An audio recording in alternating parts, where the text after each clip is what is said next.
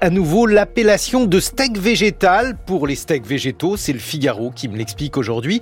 Tous les mots comptent hein, dans cette information, Alexandra, et notamment le mot à nouveau, parce que non content de faire de nouvelles lois au moment où l'on veut moins de normes et plus de simplification, on est tellement content de faire de nouvelles lois qu'on se prend à les faire deux fois, une première fois comme drame, une seconde comme farce, comme disait l'autre. Alors, la première fois, on a interdit au steak végétal de s'appeler steak végétal en juin 2022, mais le texte a été suspendu en référé par le Conseil d'État qui a balancé le steak végétal à la justice européenne. Le steak végétal est devenu une patate chaude. La justice européenne n'a toujours pas statué. Pour tenter de contourner ce petit désagrément, le gouvernement a listé les 140, 140 hein, appellations qui ne peuvent plus être utilisées que pour de la viande. Par exemple, les côtelettes de tofu, c'est terminé, le gigot de blé aussi, et je vous parle pas du tartare de quinoa. En revanche, le tartare de saumon, ça sera toujours possible, et le tataki d'orge, eh ben, on sait pas.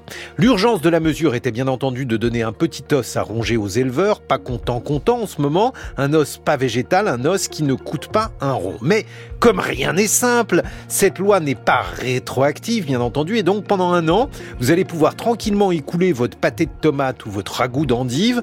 Pire encore, et c'est là où on va s'amuser, les produits européens ne seront pas concernés par cette mesure, puisque si vous m'avez suivi, je sais que c'est pas simple, il est tôt, la justice européenne ne s'est pas encore prononcée, et donc la bavette de champignons s'appellera galette de champignons si elle est produite à Roubaix, mais bavette de champignons si elle est fabriquée à Bruxelles. J'irai pas jusqu'à dire qu'avec ça on va être dans les choux, mais c'est tout comme. Autant dire que la blague est pas terminée, puisqu'on va se rendre compte que si les éleveurs de vaches sont des agriculteurs, les éleveurs de soja le sont aussi, et dans quelques mois, il faudra bien aussi faire face à la colère de ces dix agriculteurs soumis à la concurrence déloyale des concurrents européens.